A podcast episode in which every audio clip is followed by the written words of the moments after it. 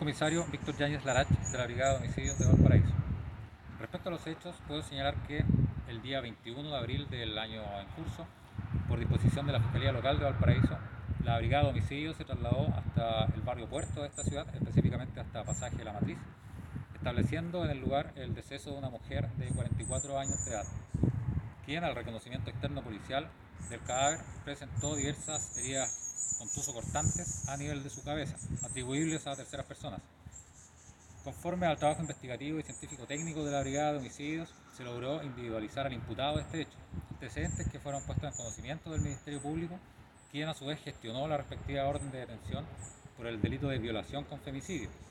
Orden de detención que se materializó hoy en horas de la tarde en el barrio Puerto, específicamente en calle de San Francisco del Cerro Cordillera. El imputado, un hombre de 22 años de edad, será puesto a disposición del Tribunal de Garantía de Valparaíso.